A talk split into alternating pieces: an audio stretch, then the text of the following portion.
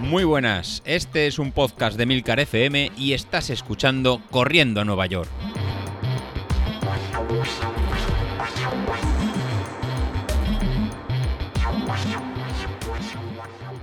Hola a todos, muy buenos días y bienvenidos de nuevo al podcast de los viernes, vuestro episodio favorito de la semana.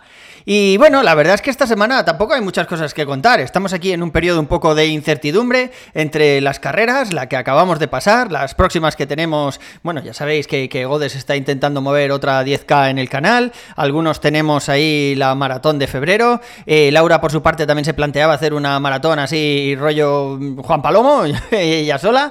Así que tenemos varias carreras por ahí en el horizonte, pero es verdad que son semanas así un poco de calma, de incertidumbre, ¿no? La tempestad esa, o sea, la calma antes de la tempestad.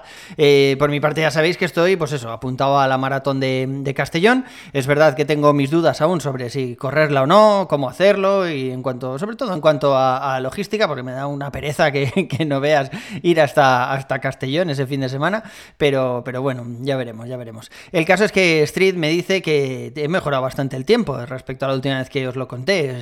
El pronóstico de carrera que me da Street ya es por debajo de 3 horas 45, 3 horas 44 20 segundos, creo, o algo así me decía esta mañana. La verdad es que está bien, está bien. Eh, creo que ya tengo margen suficiente como para asegurar que lo voy a hacer en menos de 4 horas si no pasa nada raro. Ya os digo que no, no, joder, me daría con un canto en los dientes y al final hago 3 horas y 45, como dice Street, pero, pero bueno, con hacerlo por debajo de 4 horas, ya os digo que me conformo.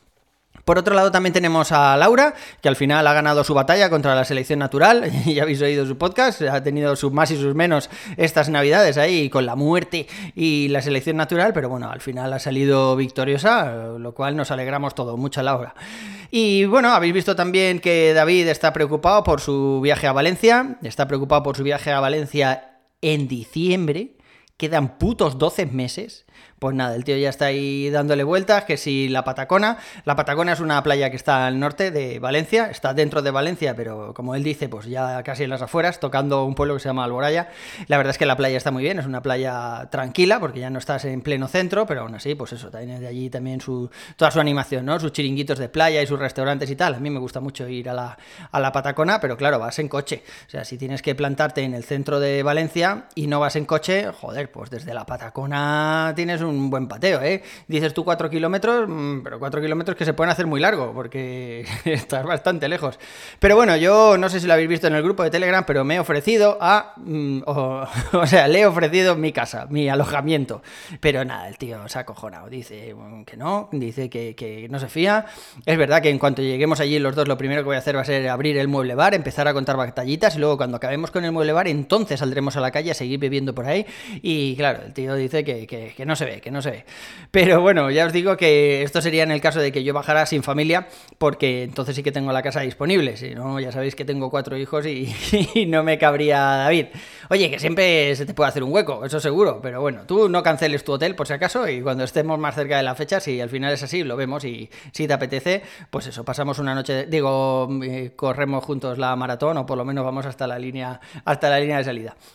Pero bueno, tampoco me hagáis mucho caso porque en realidad estoy un poco mosqueado con David. Y es que le reté la semana pasada los círculos estos del Apple Watch y, joder, tal y como decía en su podcast, que estaba súper enchufado, que el tío que está haciendo todos los días deporte, que si corre, que si el Greg, su amigo Greg, que le hace ahí posturas raras y demás. Y es verdad, o sea, me ha pegado un repaso en los anillos estos del Apple Watch que me ha dejado temblando. O sea, pero que me han faltado días. Aunque él hubiera parado tres días antes, yo creo que no hubiera cogido los puntos. O sea, una brutalidad, una brutalidad lo que está entrenando el tío. Yo me alegro, David, porque has pasado también horas bajas en tu momento y también te costó salir del pozo y al final, bueno, pues lo dicho, ya has salido, estás a tope y la verdad es que, que me alegro mogollón de, verte así. Pero bueno, ya sabes, ten cuidado, que unas veces que se flipa un poco, nos venimos arriba y entonces vienen las lesiones. Aparte de esto de los anillos del Apple Watch, no sé si habéis oído estos días que han presentado el Fenix 7, el Garmin, el, el nuevo tope de gama.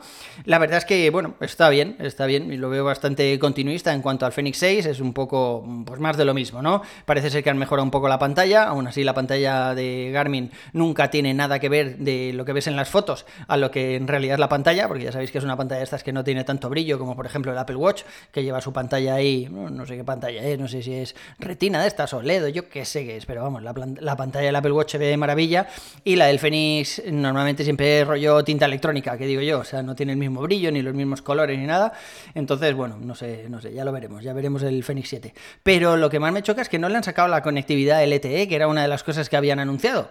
No sé si alguno de vosotros estabais esperando porque ya teníais un Fenix más, pues eso, más, más antiguo, ¿no? Un 3 o, algo así, o un 5. El 4 no salió, ¿no? El Fenix 4 creo que se lo saltaron porque Fenix 4 significaba no sé qué en un idioma, creo que pasaron del 3 al 5.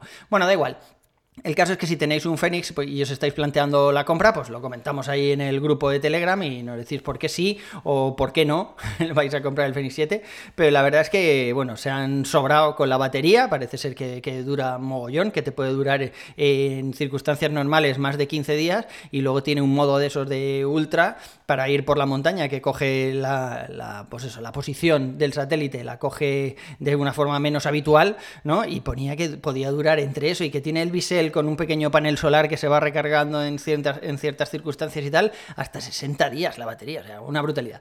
Pero bueno, mi idea no era haceros una review, ya tenéis por ahí a otros compañeros podcasters que hacen unas reviews buenísimas de este tipo de dispositivos, eh, los han dejado para probar y todo, pero bueno, ya sabéis que yo tengo cierta obsesión con los pulsómetros, que me he gastado mucho dinero a lo largo de mi vida cambiando entre la gama alta de Garmin y el Apple Watch, pero de momento sigo con el Apple Watch y además con el Apple Watch Series 6, ¿eh? que no es el de este año, ¿eh? que es el anterior. Madre mía, me estoy volviendo mayor y, ahorrador. Y, hablando también de ahorrar, eh, mañana estrenaré las zapatillas. O sea, ya sabéis que me compré las, fue, las, ¿cómo se llaman estas? Las Propel fue el Cell o no sé qué, la versión 3 de New Balance, en contra de lo que opinaba Bilito, que a él estas zapatillas no le gustan mucho, pero bueno, yo me las compré y las voy a estrenar mañana. O sea, os dije en el podcast anterior que no sabía si seguir con las Pegasus o si cambiar de zapatillas, pese que estábamos ya un poco cerca, ¿no? no sé, o sea, yo creía que con las Pegasus tenía un kilómetro de sobra y me habéis dicho que ni de coña, que no se me ocurra, o sea, que con las Pegasus voy a llegar súper justo y que no es buena idea, que es mejor llegar con unas zapatillas, aunque sean más nuevas, que no estén tan rodadas, pero que tengan la amortiguación eh, en plena forma, ¿no? Que, no esté eh, que no esté la suela desgastada y que bueno, que para de cara a maratón con unas zapatillas de 50 o 60 kilómetros, que solo lleven 50 o 60 kilómetros, que están, pues eso, prácticamente nuevas, es mejor que con unas que lleven 600. Y además las mías Pegasus llegarían pues casi con 800. Y bueno, me lo habéis quitado de la cabeza. Luego he estado leyendo por ahí cosas y vamos, que tenéis toda la puta razón.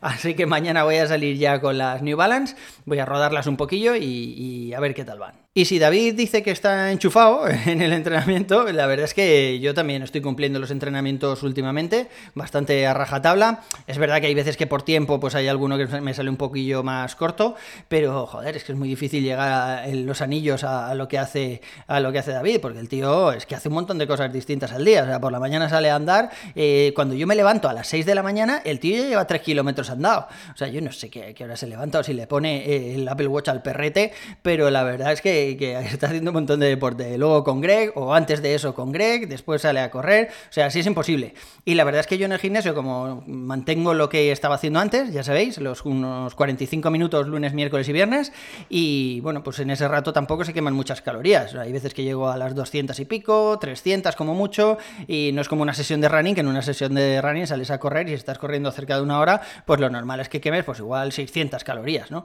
Entonces la cosa, la cosa cambia un poco. Oye, Laura, ¿podría podrías hablarnos de esto, porque aunque el ritmo de quema de calorías sea distinto en running y en ejercicios de fuerza, eh, por lo que he leído yo muchísimas veces, parece ser que los ejercicios de fuerza hacen perder más peso. Y no solo bajas antes de peso, sino que claro, que tonificas más que saliendo a correr, cuando las calorías eh, quemadas durante la carrera eh, son mucho mayores. Explícanos esto, anda, a ver si sabes de qué va.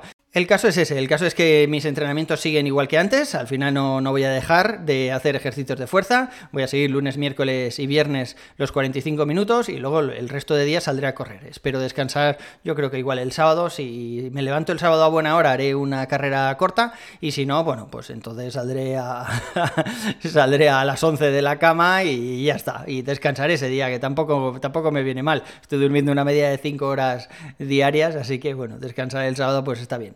Y el domingo la tirada larga. Es verdad que las tiradas largas de estos días han bajado un poco en volumen. La del domingo pasado eran 20 kilómetros, creo. Y además mm, recorté un pelín porque se me hacía tarde. O sea, no sé, ya las tiradas de, esas de 30 kilómetros parece que han quedado un poco atrás.